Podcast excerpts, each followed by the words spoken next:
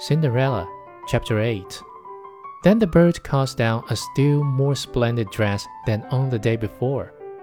And when she appeared in it among the guests, everyone was astonished at her beauty.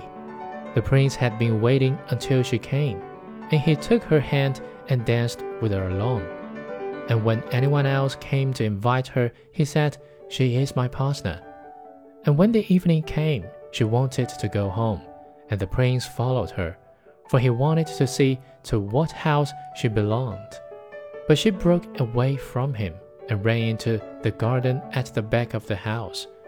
There stood a fine large tree, bearing splendid pears.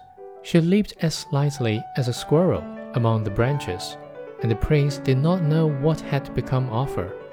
So he waited until the father came, and then he told him that the strange maiden had rushed from him, and that he thought she had gone up into the pear tree.